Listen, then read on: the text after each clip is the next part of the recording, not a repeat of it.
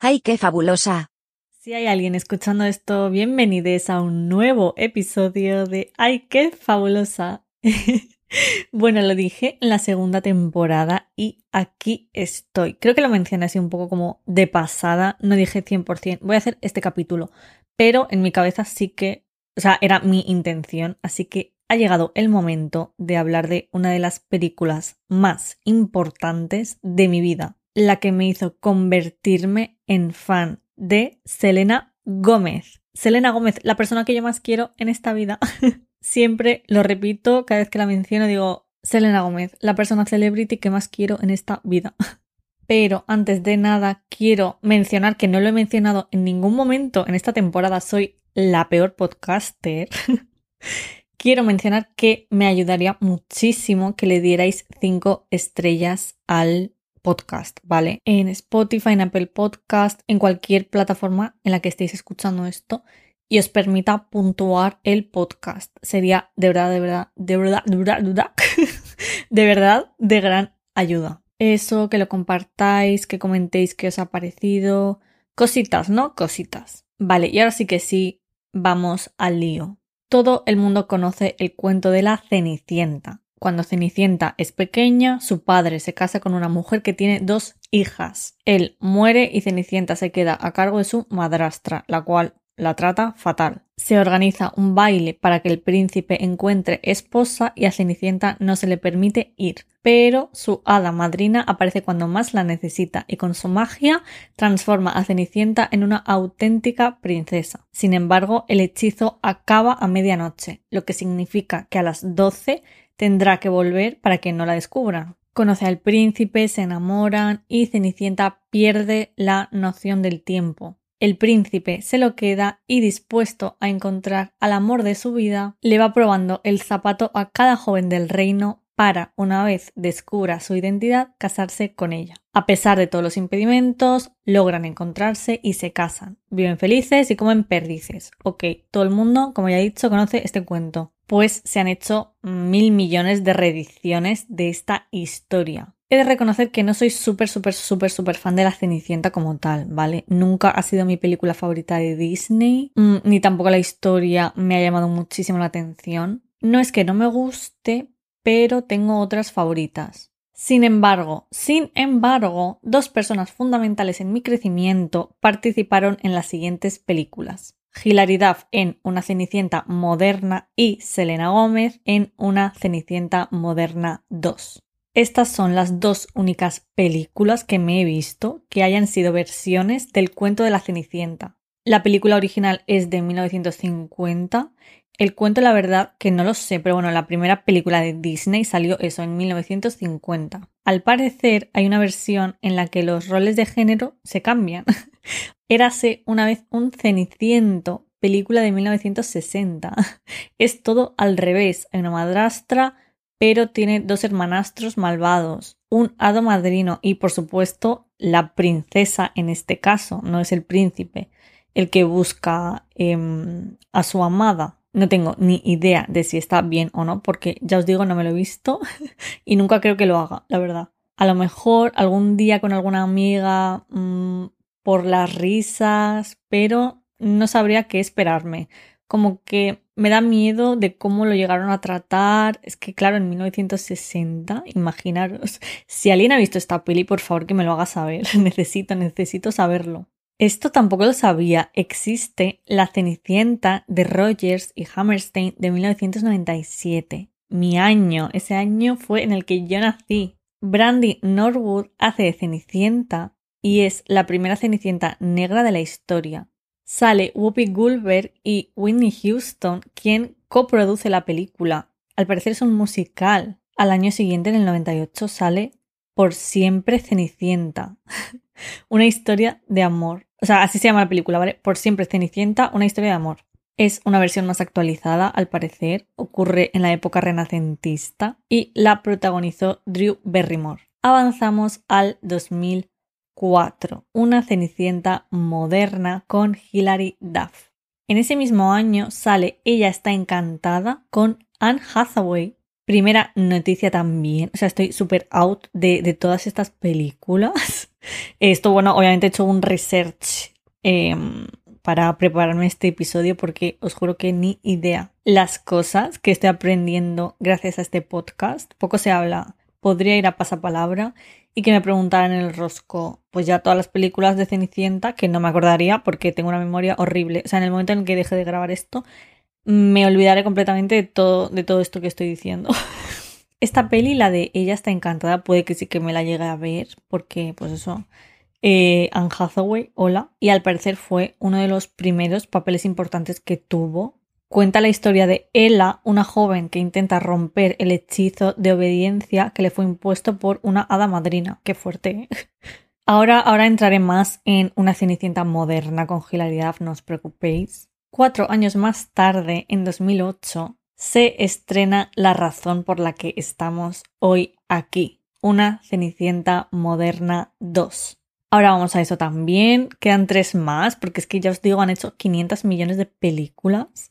En 2010 sale El, una Cenicienta Moderna. Cuenta la historia de una cantante pop que aspira a cumplir sus sueños musicales. No sé cómo relacionan esto con La Cenicienta, cero idea, la verdad.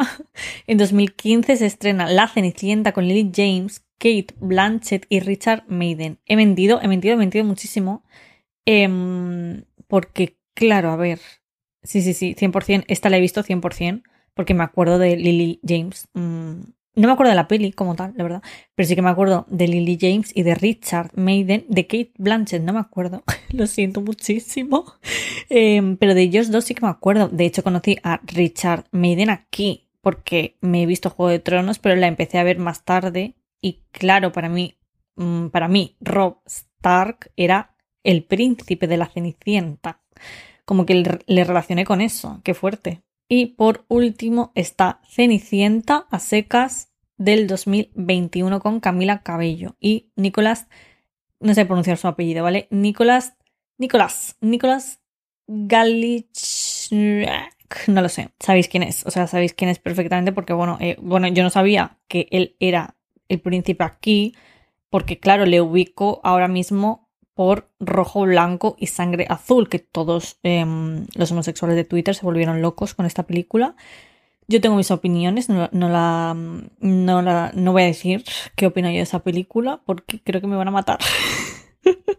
Pero bueno, que la he visto y lo ubico de aquí. No sabía que, de verdad que no sabía qué hacía de príncipe con Camila Memeo. Y estas son las películas. Bueno, mm, no puedo no mencionar la versión de Taylor Swift en el videoclip de Bejeweled, ¿vale? No lo voy a desarrollar porque no, hemos venido a eso. Pero bueno, como ya sabéis, si no menciono a Taylor Swift en un episodio, aunque sea mm, un segundo, pues mm, yo que sé, se muere un hada por ahí, así que no puedo permitir eso y por eso la menciono. Bien, después de hacer este recopilatorio, vamos a lo que vamos. Si no habéis visto las películas, muchos pensaréis que Una Cenicienta Moderna 2 es la continuación de Una Cenicienta Moderna 1, pero no es así. No tienen nada que ver, nada. Ni la historia, ni los personajes, ni la dinámica, ni siquiera las dirigió la misma persona. No sé si las escribió la misma persona, pero creo que tampoco. ¿eh? A ver, también es algo que ocurre por cómo se han traducido al español, porque en inglés son A Cinderella Story y Another Cinderella Story, que a ver, también se puede entender como la continuación, pero que vamos, que no, que no, que no.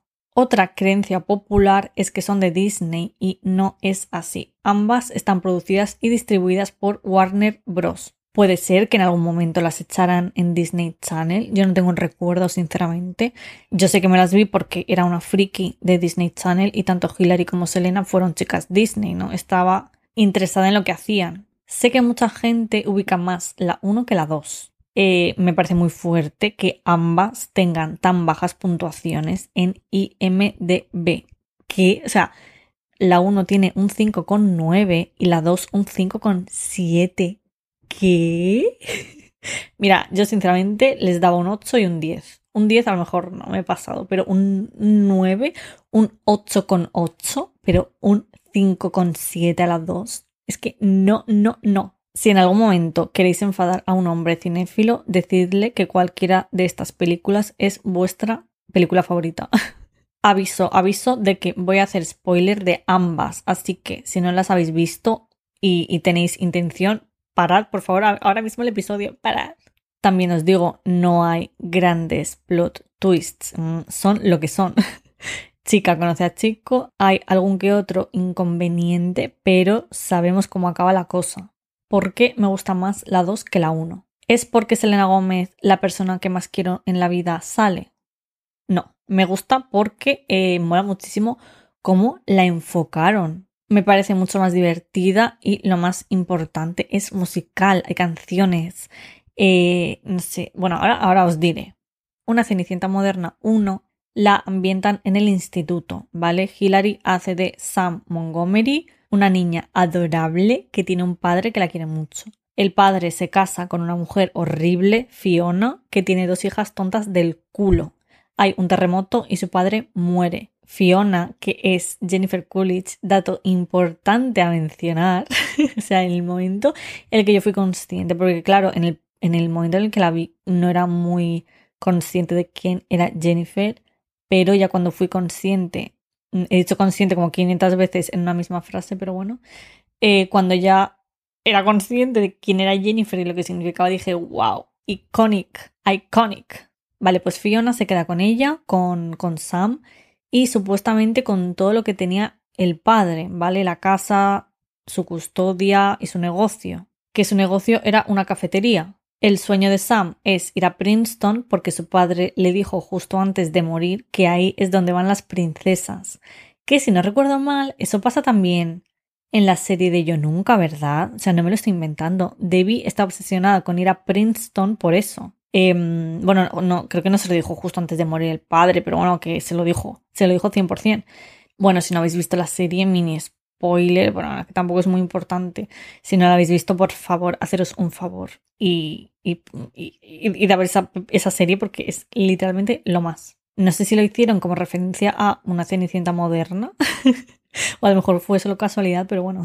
Fiona obliga a Sam a trabajar como camarera en la cafetería mientras ella y sus hijas viven una vida de lujo. Obviamente también la destierran al sótano no sé dónde estaban servicios sociales en ese momento porque LOL.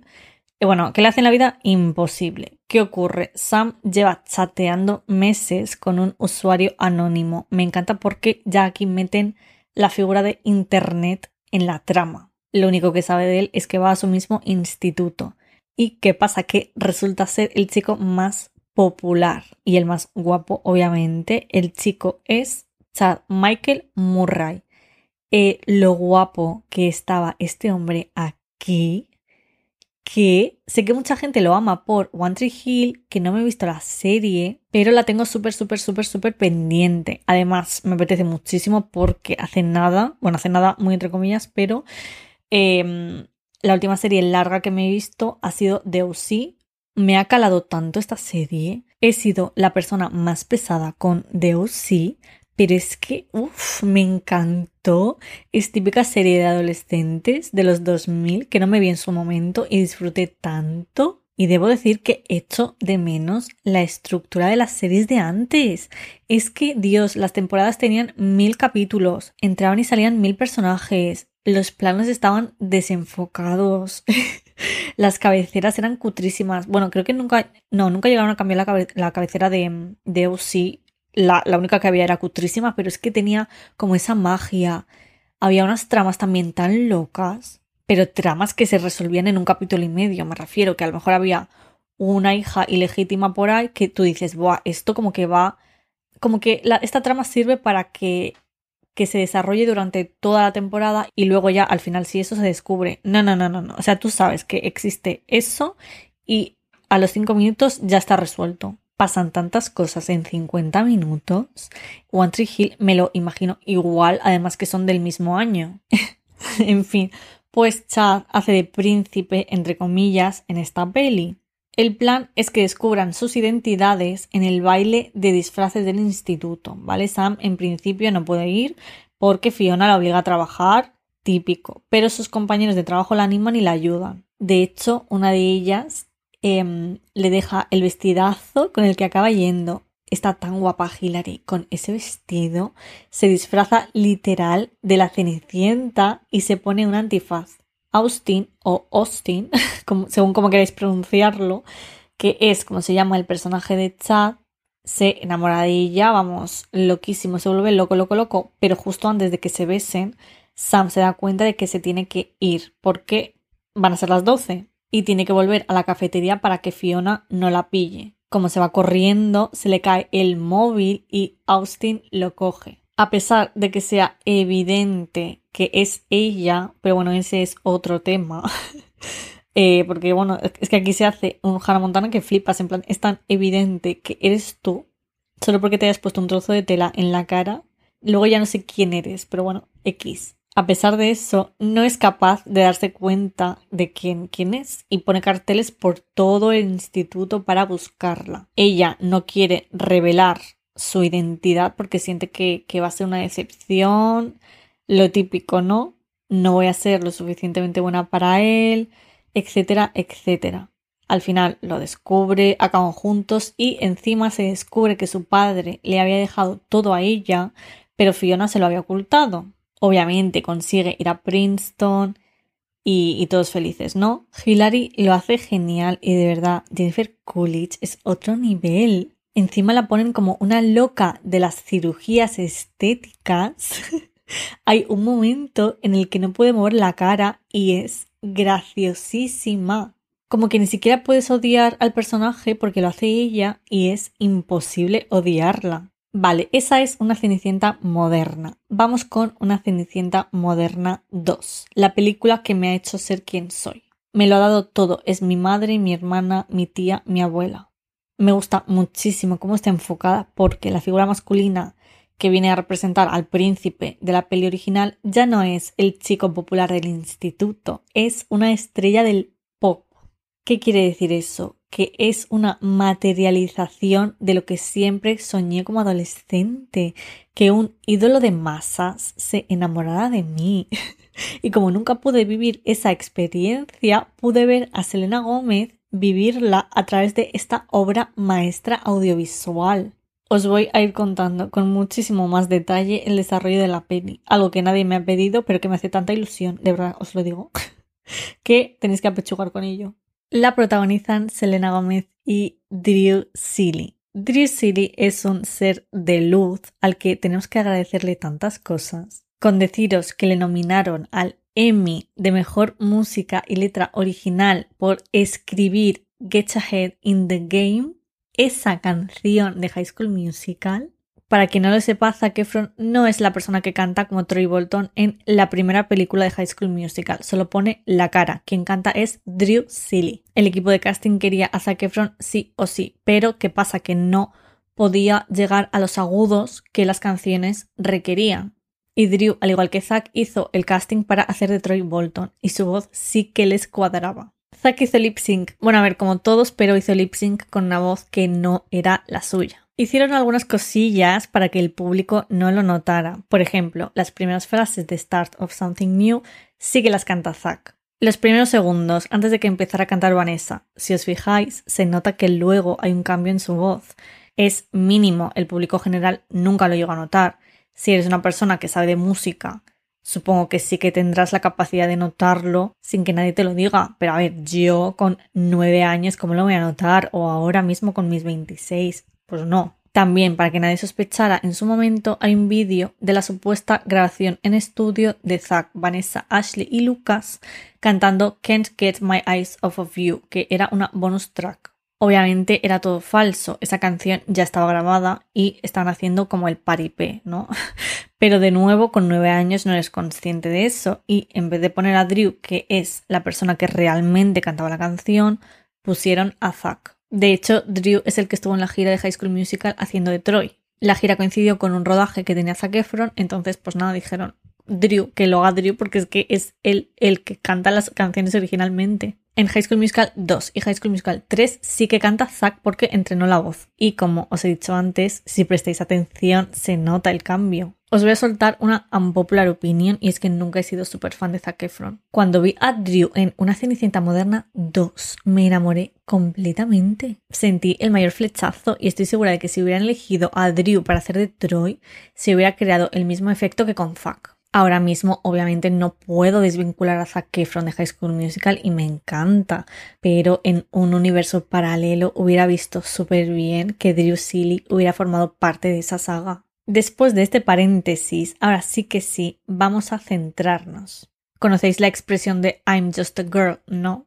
Se dice cuando algo está súper enfocado a chicas, chicas entendidas como me gusta el rosa, me gusta irme de compras, me gusta cotillear y efectivamente eres una chica y eso te gusta y dices, I'm just a girl.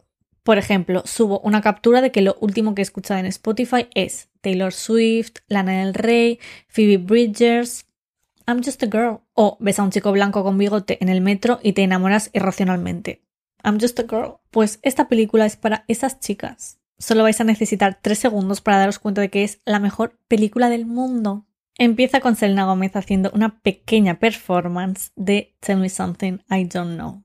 Como os he dicho, es una película musical, entre comillas, y esta fue la canción principal. De hecho, tuvo una muy buena acogida y una versión de la canción está en el disco debut de Selena Gomez and the Scene. Empieza así y parece que Mary, que es el personaje de Selena, es una estrella del pop pero pronto vuelve a la realidad y se descubre que para nada es una estrella de la música, sino que es la ayudante de Dominique, una cantante que la acogió porque su madre era una de sus bailarinas y desgraciadamente falleció. Dominique es interpretada por Jane Lynch, que también sale de vez en cuando en Solo Asesinos en el Edificio. Y me hace mucha ilusión que después de tantos años hayan vuelto a coincidir, ¿no? Dominique es horrible y tiene dos hijas horribles que tratan fatal a Mary. Básicamente es como si fuera su asistenta. Encima, como lo podréis imaginar, las hijas son estúpidas, en plan, tienen media neurona. No me acordaba de esto y me parece una joya, una joya. Al principio parece que están en el set del nuevo videoclip de Dominique como supuestamente es una gran estrella, pero de repente se pone a hablar del acné en su espalda y se ve que lo que están grabando realmente es un anuncio de una crema que se llama Baby Got Back Knee. Back Knee, back y acne.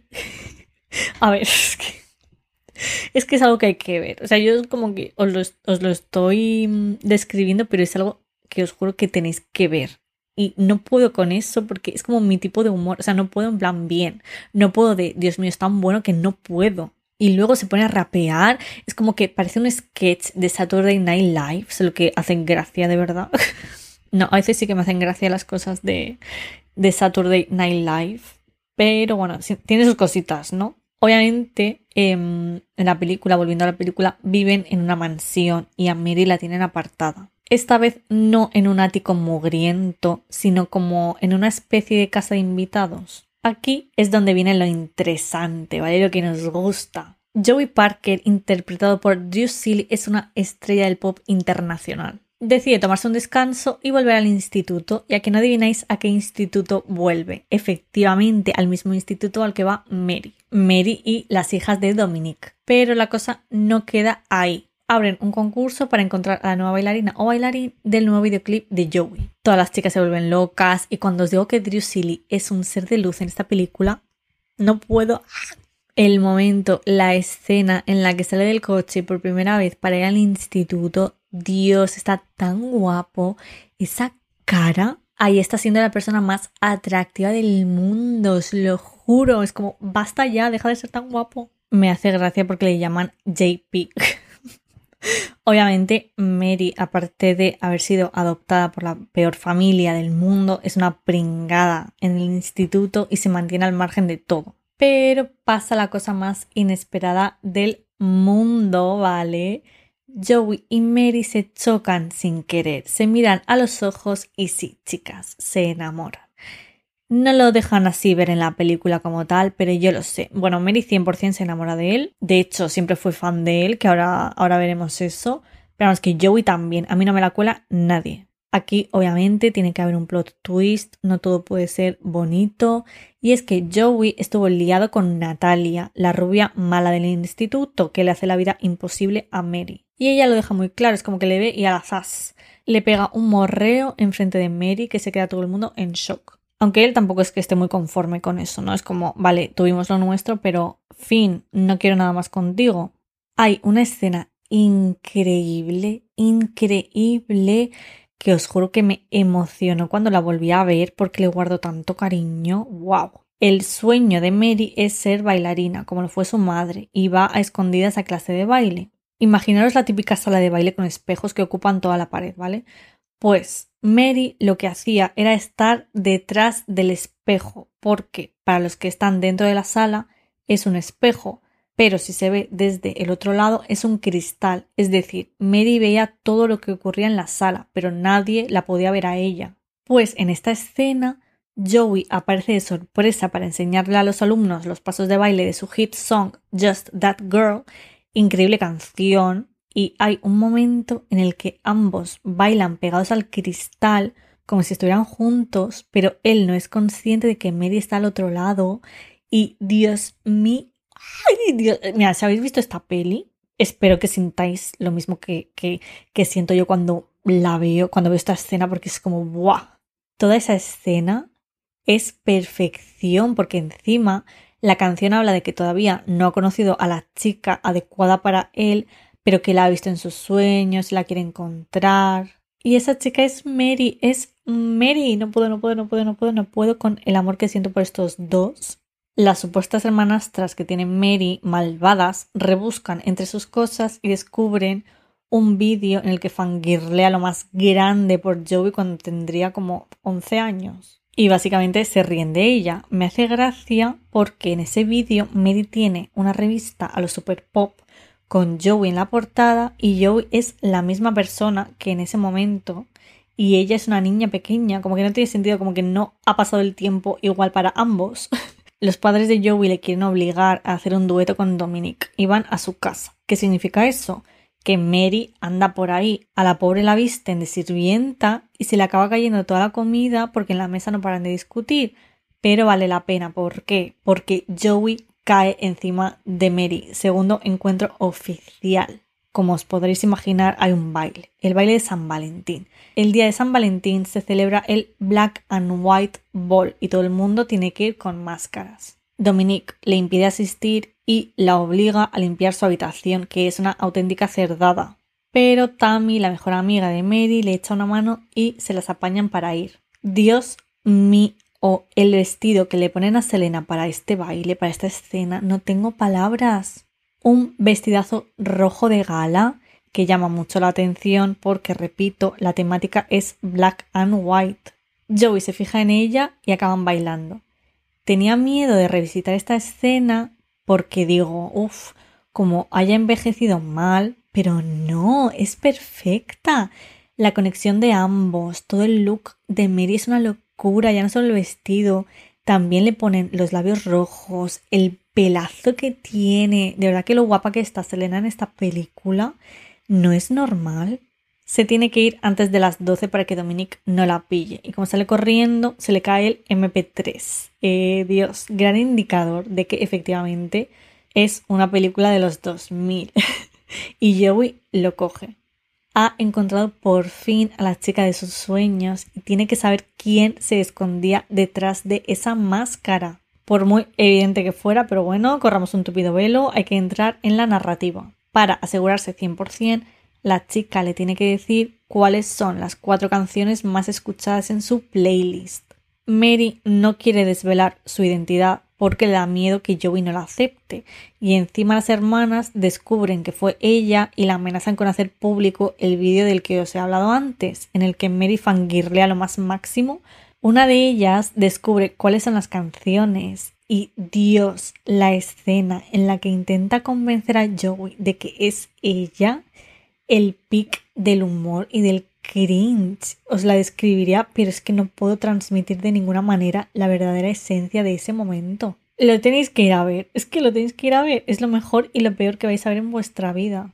Dominic organiza una fiesta de cumpleaños para sus hijas y Mary forma parte del servicio de catering. Cuando está a punto de decirle la verdad a Joey, ponen en pantalla el vídeo y se va corriendo la pobre, mi niña, de verdad, pero ella es la más lista, se pone guapa, sale al patio con su reproductor y pone la canción que bailaron en el baile, en el baile de en el Black and White Ball, para que Joey escuche la canción y la reconozca. Son adorables. Le pide salir. ¡Ay! Le pide salir Joey a Mary. Es como Dios, os quiera.